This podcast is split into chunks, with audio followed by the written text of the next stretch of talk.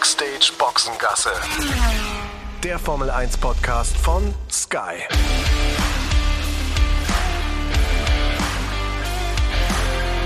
Mit Sascha Roos, Peter Hardenacke und Sandra Baumgartner. Schön, dass ihr mit dabei seid. Äh, heute geht's um Grillfleisch und um leckere Köstlichkeiten, denn äh, der Aserbaidschan Grand Prix in Baku steht auf dem Programm und dem Peter läuft jetzt schon das Wasser im Mund zusammen, denn ich glaube, Peter, das ist genau dein Ding. das lass nicht meine Freundin hören. Ah. Äh, nee, also ich äh, bemühe mich ja auch tatsächlich äh, weniger Fleisch äh, gerade zu essen. Ne? Ähm, wir gucken ja auch alle ein bisschen auf die, auf die Umwelt und äh, auch auf sich selbst. Aber tatsächlich ist es so, ich war mit dem Fußball mal da äh, in Baku. Mainz hatte da mal eine Europa, eine Europapokalreise und wir wohnten in Baku. Ähm, war aber nicht Baku der Club, gegen den sie gespielt haben. Und ich habe noch sehr gute Erinnerungen an das Essen. was du gerade sagst, wird gegrillt am offenen Feuer teilweise teilweise in den Restaurants, äh, also äh, die Brandschutzbehörden, die würden äh, hier wahrscheinlich einen Schock kriegen von solchen Bildern. Aber das ist großartig, ist auch mit ein Grund, warum ich mich sehr freue auf die anstehende Reise. Sind ja auch total nette und freundliche Menschen dort in Baku, in der Hauptstadt von äh, Aserbaidschan. Und äh, ich kann mich dran erinnern, ich war vor ein paar Jahren mal auf der Suche nach einer Dönerbude dort. Äh, das war sehr lustig. Also man muss ja sagen, es ist so eine Mischung, ne? Äh, Sandra, aus, aus äh, türkischen Flair und so ein bisschen arabisch. Also das ist ein ganz interessanter Mix, den man da vorfindet. Total, ganz, ähm, ganz eigener Stil, wie ich finde. Ich mag das oder ich mochte es bisher dort immer sehr gerne, ähm, fand es immer gut da und äh, gerade in diesem ersten Jahr, Sascha, du erinnerst dich, als wir dort waren, als wir da auch dann mal äh, durch die Stadt so ein bisschen geschlendert sind, die auch echt ziemlich, ziemlich viel hergibt von, ich sag mal, ganz altertümlichen äh, Bauwerken wie diesem Jungfrauenturm da ähm, und aber auch sehr modernen Sachen und viele, viele äh, Malereien an den, an den Wänden zu sehen und so. Also es war echt cool da. Fand ich immer extrem spannend und ja, ich muss halt leider sagen, ne, Fleisch ist mein Gemüse, also ich werde auch super aufgehoben. Aber Jungfrauenturm habe ich mir gleich mal notiert. Ja. Das kannte ich noch nicht. Ja, siehst Aber das stimmt, Sandra. Ich habe das auch in Erinnerung. Altstadt ist wunderschön, aber das Interessante, wenn du da weiter rauskommst, dann siehst du, dass es nicht allen äh, Menschen dort so gut geht. Also äh, wirklich so ähm, äh, die die Außenbezirke, da siehst du schon, dass ähm, dass die Aserbaidschaner ähm, auch ganz schön zu knapsen haben, ne? Und mhm. dass es mhm. da viele gibt, denen es nicht äh, ganz so gut geht. Aber Wahnsinn, wir werden ja hier schon mehr und mehr hier so ein kleiner Reiseführer-Podcast, ne? Ja, ne? Weg von der Formel 1, Land und Leute kennenlernen mit Sandra Baumgartner, Sascha Rose und Peter Adenacke. Und Essen natürlich. Nicht nur reisen, sondern auch essen. Ja, das ist, das ist noch wichtiger. Aber entscheidend ist natürlich auch, warum ist das so mit diesen Bauwerken in Baku, in dieser äh, wunderbaren Altstadt, die ja so ein bisschen irgendwie nach Spanien ausschaut. Also diese, diese alten Gebäude, die wir da haben, wenn man es nicht genau wüsste, würde man glauben, man steht irgendwo in Sevilla oder in, in, in Barcelona oder in Madrid. Das hat damit zu tun, dass ähm, ja kurz vor dem 20. Jahrhundert, 1800 noch irgendwas, ähm, die die ersten waren, die wirklich großartig äh, in großem Stil Öl abgebaut haben dort in Baku und äh, dadurch sehr reich wurden. Ähm, und dann hat man sich den Einfluss von äh, den spanischen Architekten hingegeben, weil man es eigentlich schön fand. Da hat man ein paar. Alter Wikipedianer. Nein, nein, nein, nein, nein, das hat erwischt, ne? Kannst du weißt gerne du, während wir hier schon alle gebuckelt haben, den ganzen Tag uns vorbereiten, hat der Sascha gerade nochmal hier den Wikipedia-Eintrag aufgemacht. Da kannst du gerne, na, kannst du gerne nachgucken. Das vor. steht nicht unter Wikipedia. Das steht nicht unter Wikipedia, denn die äh, Sandra kann es äh, kann's bestätigen. Ich war vor etlichen Jahren unterwegs dort mit einer ähm, ja, Führerin, die mir die Altstadt gezeigt hat und die hat es erzählt. Also Mhm. Das ist äh, mhm. mal Fakt. Äh, also es geht darum, die, die fanden halt die damals die, die, die, die Gebäude dort ganz toll auf der Iberischen Halbinsel. Dann haben sie ein paar Architekten hergeholt mit viel Kohle und äh, die haben dann da diese Bauwerke ähm, dann gebaut. Und deswegen schaut's da auch so aus. Das ist wirklich großartig. Eine tolle, tolle Stadt, finde ich, also in der Innenstadt. Ja, ich erinnere mich auch noch äh, an den Slogan des ersten Rennens dort in Baku, der da Jetzt lautete, pass auf, der da lautete, The speed is higher in the land of fire.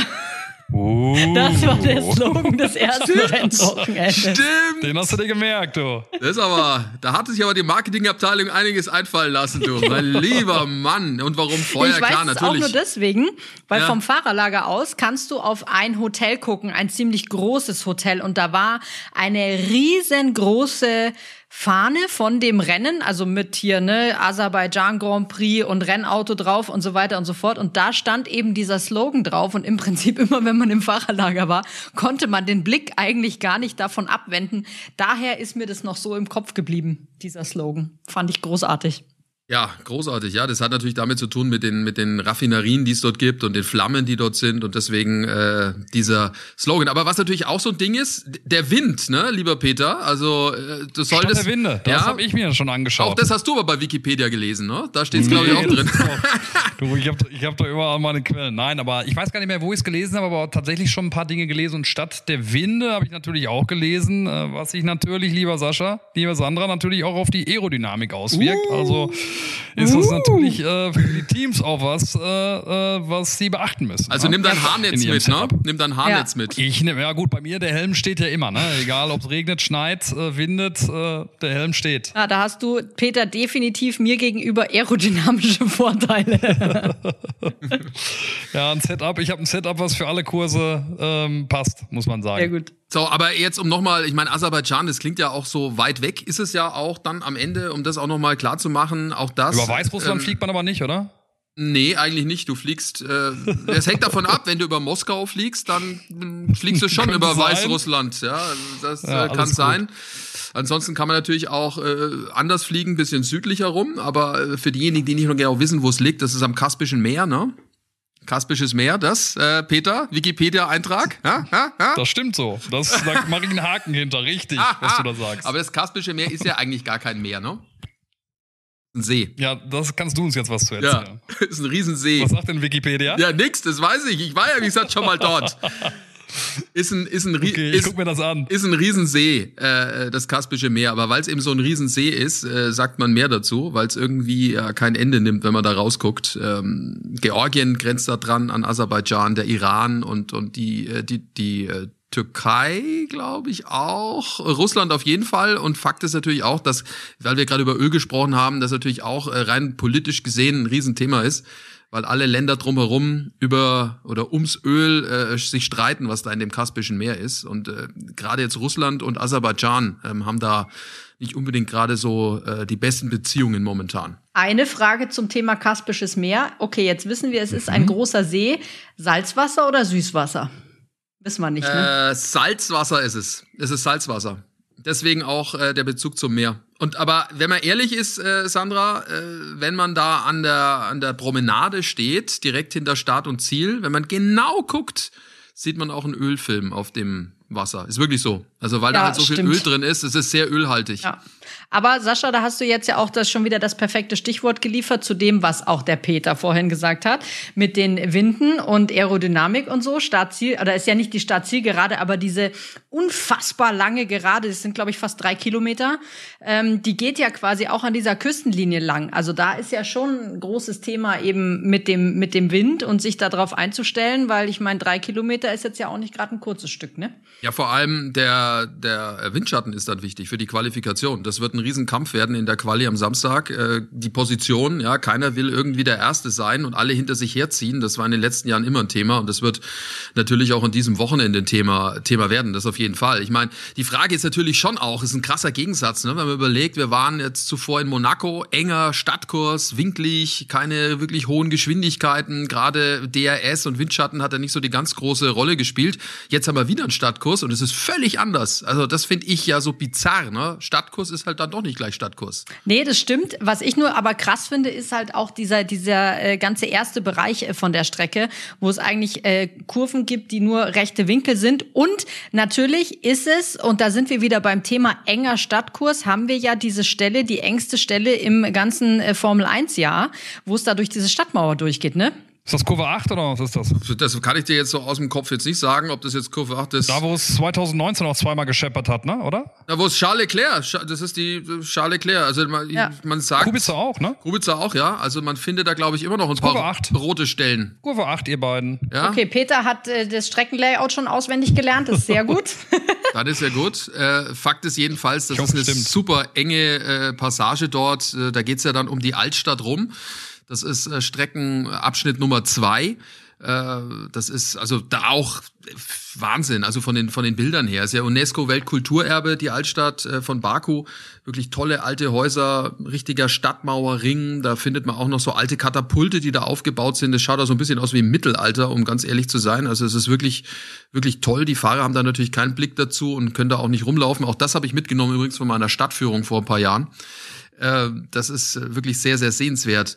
Hat übrigens auch ein altes Kopfsteinpflaster dort ähm, das war ein Riesenthema, als das erste Mal da gefahren wurde, weil ähm, viele gesagt haben so, also nee, ihr könnt ja nicht auf dem Kopfsteinpflaster fahren und ihr könnt es ja auch nicht einfach wegmachen.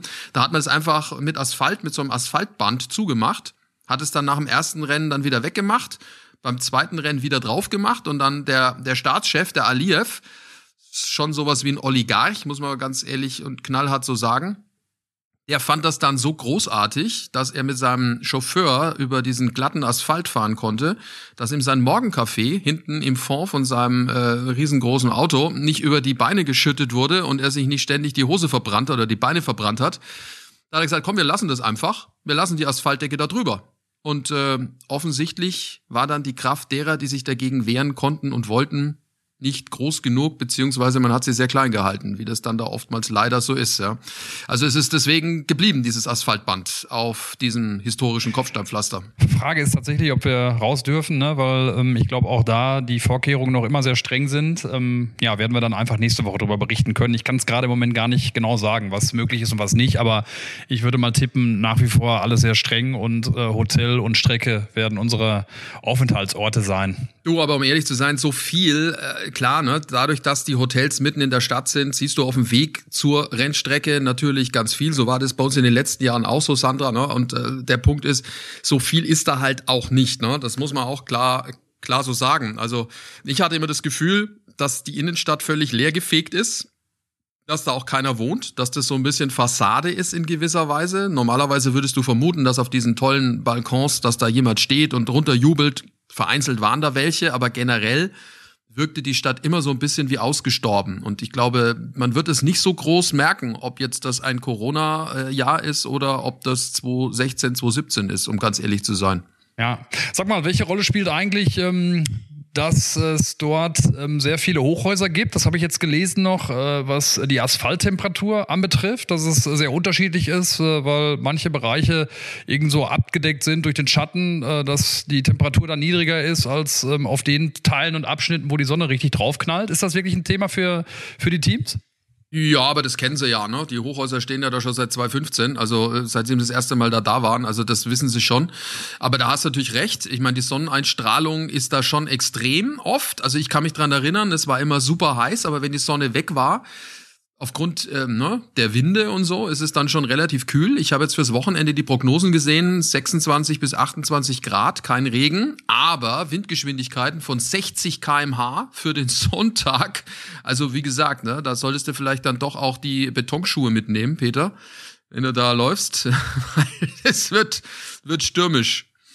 Das auf jeden Fall. Ja, also Jäckchen, Jäckchen auf jeden Windjäckchen auf jeden Fall mitnehmen. Ich bin ja kein großer Freund von, von Wind, ne? Schon früher nicht. Äh, ich habe es nicht gemocht. Äh, schon beim Fußballspielen, böiger Wind und so weiter. Das war nichts für mich. Ähm, echt 60 km/h ist natürlich echt eine Menge, eine Menge Holz. Ne? Äh, in Portimao hatten wir auch relativ viel Wind, ähm, ne? wenn ich mich recht erinnere, aber keine 60 km/h. Nee, so viel waren es nicht. Da waren es knapp 40, glaube ich, oder ein bisschen über 40 uh, dann ja. teilweise. Und das soll mhm. vor allem böig sein, das ist natürlich auch so ein Ding. Und da hast mhm. du natürlich schon Schön. recht mit den Hochhäusern, weil ähm, auch da ist es so, die ersten zwei Sektoren sind ja praktisch äh, in den Häuserschluchten. Also da wirst du den Wind nur so mal ab und zu spüren, wenn der mal da so durchpfeift. Kennen wir ja alle von irgendwelchen Spaziergängen in Städten und so. Da ist es da mal an der Ecke windiger als in der anderen. Aber extrem ist es dann, wenn du aus äh, dem geschützten Bereich rund um die Altstadt rauskommst und unten Richtung Meer fährst. Die letzte Kurve, wo dann, äh, Sandra hatte sie ja schon beschrieben, diese lange Gerade kommt bis zur Kurve 1. Dort bläst dann auf einmal der Wind. Und den hattest du vorher eben gar nicht auf dieser ganzen Strecke dann, möglicherweise. Und das wiederum könnte schon Thema werden, gerade diese letzte Kurve auf die lange Gerade. Wer ist denn aus eurer Sicht Favorit fürs, äh, fürs Wochenende?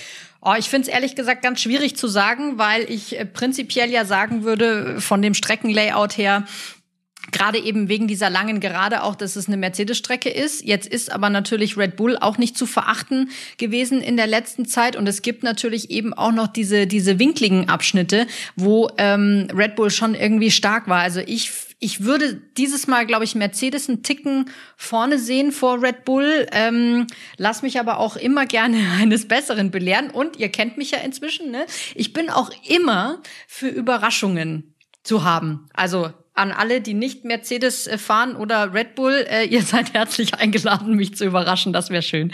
Äh, ja, also gehe ich mit. Also Mercedes auf jeden Fall mit dem Motor im Vorteil. Das heißt natürlich dann auch, dass im Kampf um Platz drei äh, McLaren einen Vorteil hat gegenüber Ferrari. Davon ist auszugehen. Also die werden da äh, besser sein als in Monaco, wo sie ja auch nicht so schlecht waren mit Lando Norris. Und auch für Aston Martin sind es, glaube ich, auch gute Bedingungen. Also ich glaube, dass auch da der Kampf äh, zumindest dann in der Qualifikation äh, für Q3 klar ist und dass sie das schaffen können, auch wieder mit zwei Autos da drin zu stehen. Das denke ich schon. Und auch hinten, wenn man guckt, ähm, Williams gegen Haas, äh, ich glaube auch, dass Williams da bessere Karten hat als das Team von, von Mick Schumacher dann, was die Leistungsfähigkeit des Autos und des Motors dann vor allem anbelangt. Peter, was meinst du? Schwer zu sagen. Also ich hoffe ja tatsächlich irgendwie auch aufgrund der Spannung, dass, ähm, dass Red Bull einfach, einfach weiter dran bleibt äh, und vielleicht nach Monaco einfach noch eins äh, oben draufsetzen kann. Äh, deswegen würde ich jetzt auch da einfach mal sagen, Red Bull, Red Bull hat die, die Nase vorn. Ähm, gibt ja auch ein paar langsame Kurven, was du auch sagst, Sandra, das könnte dann wieder eher was sein für, für Red Bull ähm, auf den Geraden. Ich weiß nicht, wie groß der Vorsprung da von Mercedes gerade ist. also ich würde jetzt mal sagen, auch mit dem, was, was die Bedingungen betrifft, äh, dass es böig ist, dass es windig ist. Äh, ich sehe Max, äh, Max vorne und, und Red Bull. Ähm, aber wer weiß, vielleicht äh, knallt es ja auch äh, an dem Wochenende mal zwischen den beiden und äh, tatsächlich ist dann äh, ein Dritter im Bunde, der, der das Glück auf seiner Seite hat und davon profitiert, weil die Pfeilchen, die da hin und her fliegen, die nehmen ja nicht ab zwischen Mercedes und Red Bull und das Ganze wird ja auch mehr und mehr wirklich zu einem richtigen Mindgame, ne? Ich habe gerade vorhin schon, als der Sascha das angesprochen hat mit den alten Kanonen, die da rumstehen, schon gedacht, naja, wer jetzt von Red Bull und Mercedes als erster auf die Idee kommt, da jemanden zu positionieren, weil dann werden nämlich aus den Pfeilen, die der Peter gerade beschrieben hat, bald Kanonenkugeln.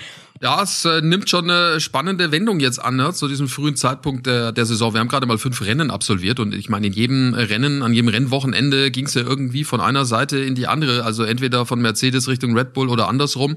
Äh, ging ja los da in, in äh, Bahrain, wenn wir uns erinnern, die, die Track Limits, äh, das Überholen von Verstappen an Hamilton, Hamilton, der da gleich gepetzt hat, äh, dann äh, weiter in, in, in Imola hatten wir den, den Crash gleich zu Beginn, ne? also äh, gleich in der Startphase, Verstappen und, und Lewis Hamilton und so zog sich das ja weiter. Also es bleibt dabei, das ist so knapp und das ist für uns natürlich auch mega äh, toll, finde ich, zum, zum Anschauen. Jetzt haben wir das erste Mal seit, was war es, 2018, glaube ich, äh, einen Nicht-Mercedes-Piloten, der mal die WM-Führung hat.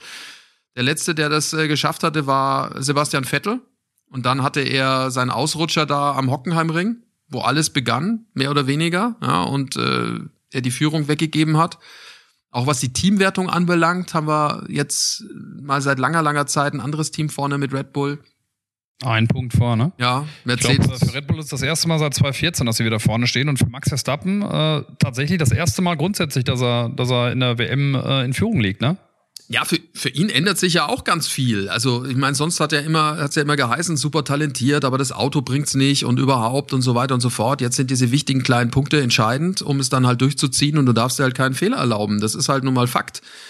Also der, der die wenigsten Fehler macht, der wird's dann am Ende machen. Und was ja auch ganz interessant ist, ne, weil, weil wir dieses äh, Mindgame ja irgendwie auch ähm, immer wieder mit anführen. Äh, der äh, Nico Rosberg, den wir auch zu Gast hatten bei uns in der Sendung als unseren Experten jetzt beim letzten Rennen in Monaco, sagt ja auch, durch so ein Wochenende wie in Monte Carlo, äh, das ist auch schon was, was beim, beim Louis dann im Kopf hängt. Äh, ich bin gespannt. Man denkt ja immer noch so irgendwie aufgrund der Erfahrung und aufgrund dieser Besonderheiten, äh, die der Louis irgendwie mitbringt, dass er vielleicht dieses Quäntchen vorne liegen kann, aber vielleicht äh, passiert ja ähnliches wie in 2016, dass er da auch Nerven zeigt und äh, der Max davon profitieren kann. Gut, ich habe äh, eh gesagt, äh, Sascha, du auch ähm, vor der WM, dass es der Max wird. Bleibt man natürlich jetzt sowieso dabei, aber ich bin gespannt, was, äh, was die Komponente dann auch für Auswirkungen hat. Ja, ich finde nur schon auch, Peter, echt extrem spannend, dass der Lewis eben schon auch gleich zu Beginn dieser Saison auch schon mit diesen Mind Games angefangen hat, weil er ist ja eben ganz groß im Petzen und hat ja dann eben mit diesen Track Limits in Bahrain äh, da schon angeschwärzt und so, ne? Und ähm, das sind dann schon so Sachen, da merkst du halt auch, glaube ich, auch bei Lewis Hamilton war von oder für ihn vielleicht schon von von Anfang an, von Beginn an klar, dass er, dass das wieder so ein Jahr sein kann, wo er die, ich sag mal, ganz tief in die Trickkiste greifen muss und da alles auffahren, was er an, an äh, Möglichkeiten, sage ich jetzt mal, hat, um da halt irgendwie vorne zu bleiben. Und ich glaube, also so wie ich ihn jetzt so kennengelernt habe über die letzten Jahre, ist das aber auch eine Situation, die ihm total Spaß macht, da so wirklich überall zu, zu graben und zu wühlen und wo kann ich da noch irgendwo ansetzen und so. Ich glaube, das gehört auch so ein bisschen zu seinem Naturell dazu, habe ich so das Gefühl. Habt ihr gesehen übrigens, äh, der Max, wie er sich die Zeit vertrieben hat, jetzt in den letzten Tagen? Nee. Jetzt aber. Mit seiner Freundin ähm, zusammen in Saint-Tropez DJ, äh, ein Freund von den beiden, ich weiß, ich kannte den DJ nicht, äh, gibt es ein schönes Bild von.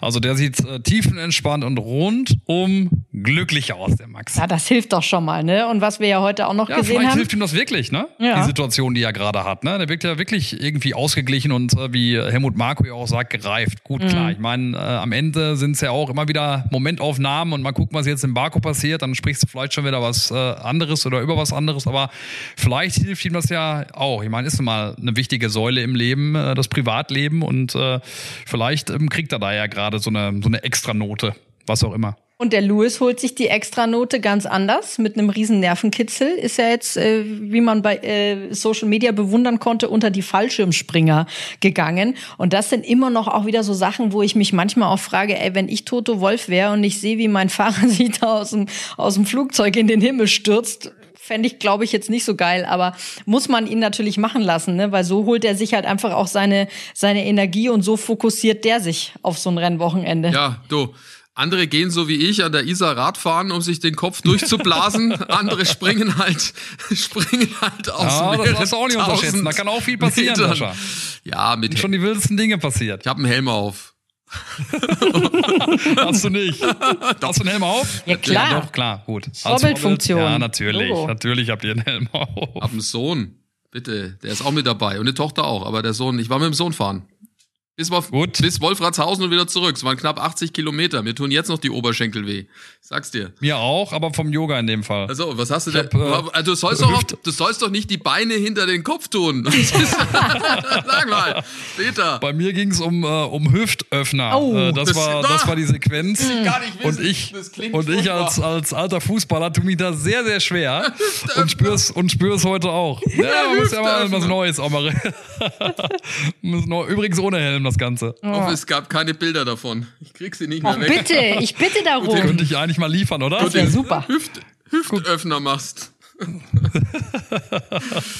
ja. Sandra, was hast du getrieben Ja, in ich den hab, Tagen ähm, zwischen den Rennen? Ich habe Bizeps trainiert und ähm, meinen kleinen Sohnemann auf dem Spielplatz äh, überall dahin gehoben, wo er nicht hinkommt, weil er noch zu klein ist und aber der Meinung ist, er muss da rumkraxeln, wo die Großen kraxeln.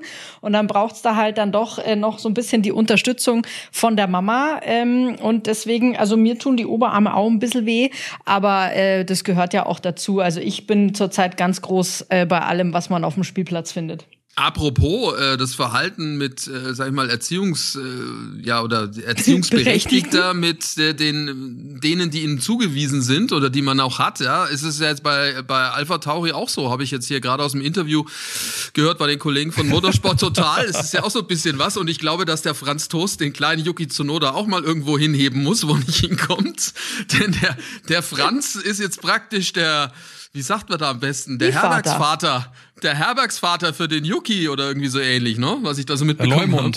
habe. Leumund. Ja, er muss unterschreiben für ihn. Nein, der Ob ist der jetzt Yuki- wirklich zugewiesen worden, ne? Also irgendwie. Ob der Yuki weiß, worauf er sich da einlässt, frage ich mich schon, ehrlich gesagt.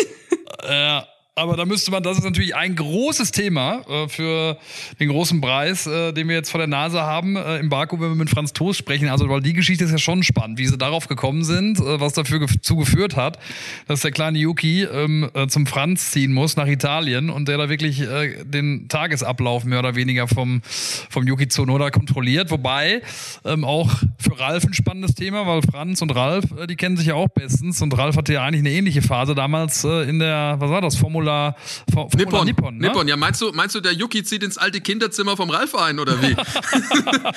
ja. Schöne Vorstellung auf jeden Fall. das könnte lustig werden bei, bei Toastens zu Hause. Nein, also nur um es zu, nur mal zu erklären, also das hat Dr. Helmut Marko angekündigt, dass also man mit Yuki Tsunoda äh, offensichtlich nie so ganz zufrieden ist, wie das so läuft und er nicht so ganz selbstständig ist und deswegen äh, kommt er jetzt komplett unter die Fittiche von Franz Toast. Und Franz Toast hat das eben vor, vor etlichen Jahren auch mit Ralf äh, Schumacher gemacht. Die waren zusammen äh, in, in Japan und er hat ihn, ja, betreut, kann man ja fast sagen, in allen Lebenslagen, ja, um äh, ja, dieses, diesen Job des, des Profi-Rennfahrers dann auch gut ausüben zu können und das ja auch mit großem Erfolg. Hat damals für Willi Weber gearbeitet, ne? Der Franz. Ja, richtig, richtig. So kam die Konstellation zustande. Mhm. Ja, spannend. Auch was, äh, was der Ralf dazu zu sagen hat, ne, am Wochenende. Also eins der Themen haben wir jetzt schon mal enthüllt. Äh, die WG zwischen äh, Yuki Tsunoda und Franz Toast. Die werden wir mal genau unter die Lupe nehmen. Ob der Franz äh, asiatisch kochen kann? Also, weil am Ende, mein. Das ist Yukis Aufgabe. Yukis Aufgabe. Ach so. Ich glaub, der muss kochen. Franz genau. schmiert, schmiert Butterbrote für, fürs Wochenende dann eher. Pausenbrot. Pausenbrot. Zwischen ersten und zweiten freien Training. Nee, natürlich nicht. genau. Damit man nicht zu viel Zeit verschwendet, gell? Ja, spannende Konstellation auf jeden Fall. Bevor wir äh, weiter komplett abschweifen, äh, liebe Zuhörer, äh, das noch, und das ist auch äh, super wichtig. Ja, und wenn ihr auch mit dabei sein wollt und die Formel 1 gucken möchtet, dann ist das überhaupt kein Problem. Das geht nämlich ganz einfach via Stream mit dem Supersport Jahresticket von Sky Ticket. Noch dazu das gesamte Motorsportangebot. Checkt mal die Website skyticket.de slash F1 Podcast. F1 Podcast zusammengeschrieben. Der Link, der steht allerdings auch in den Show Notes. Da könnt ihr das ganz einfach anklicken. Und äh, dann habt ihr die Möglichkeit, auf zwei Geräten gleichzeitig ganz easy ohne Receiver zu streamen. Also maximal flexibel in jeder Hinsicht. Übersicht. Schaut drauf auf die Website skyticket.de slash F1 Podcast.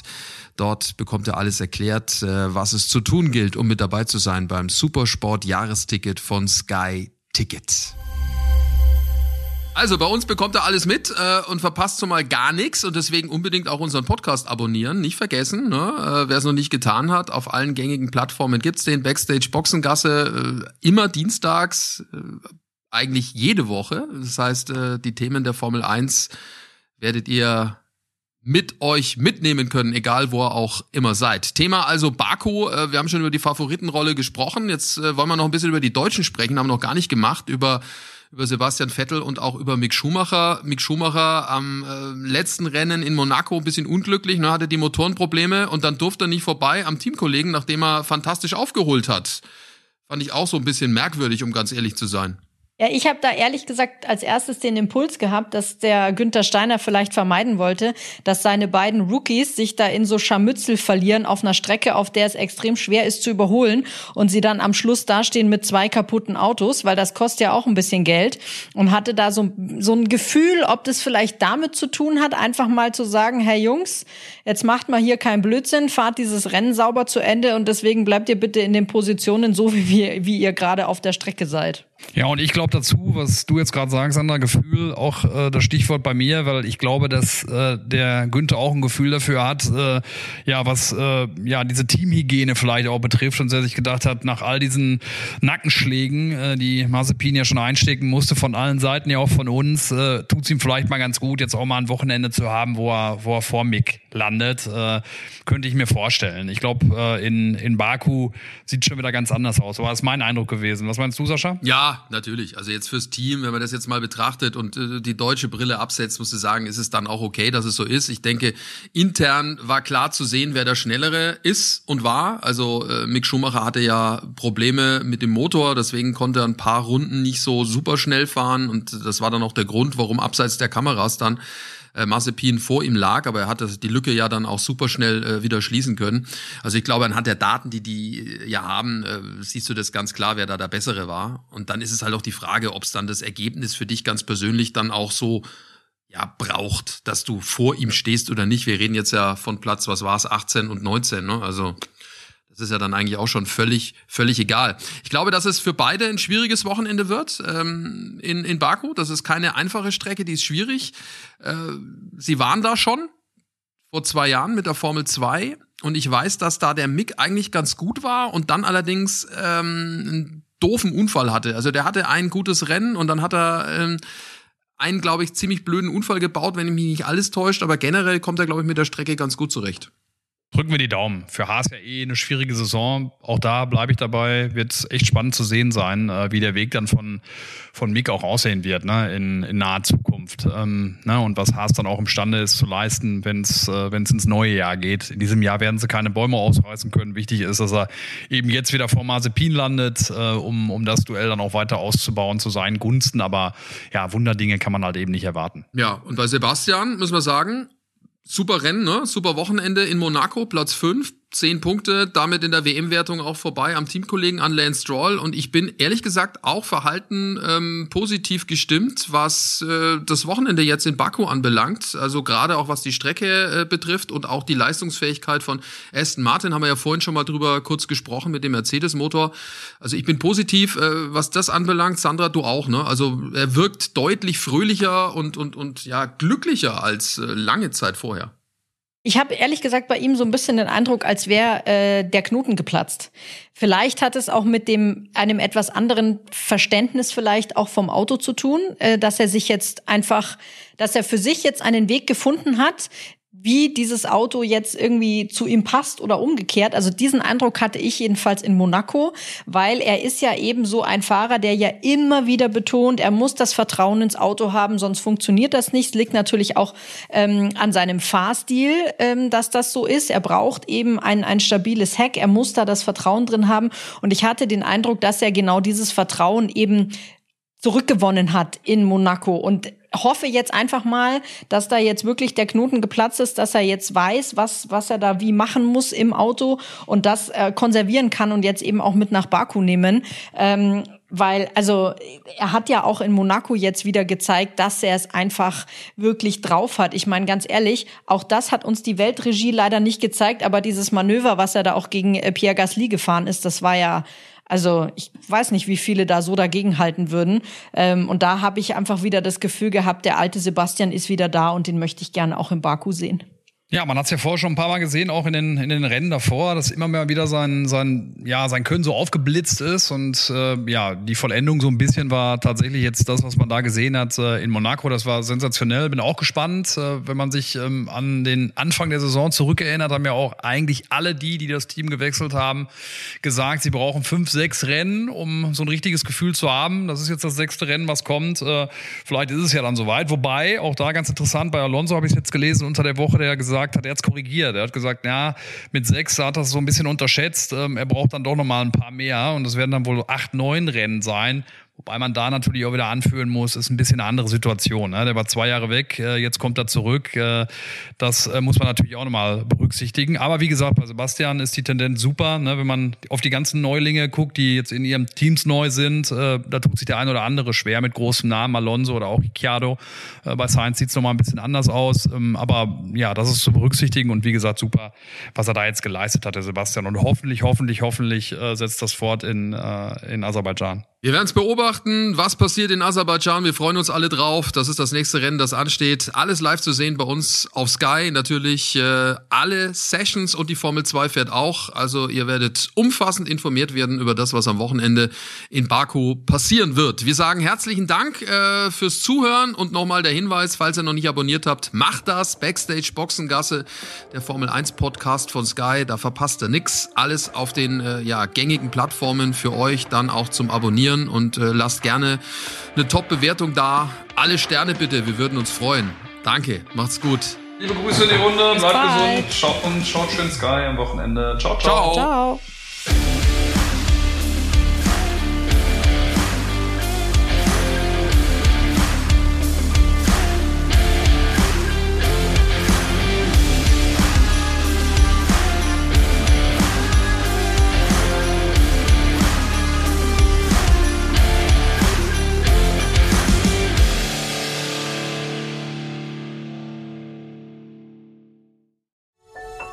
Dies war eine Produktion der Podcast-Bande.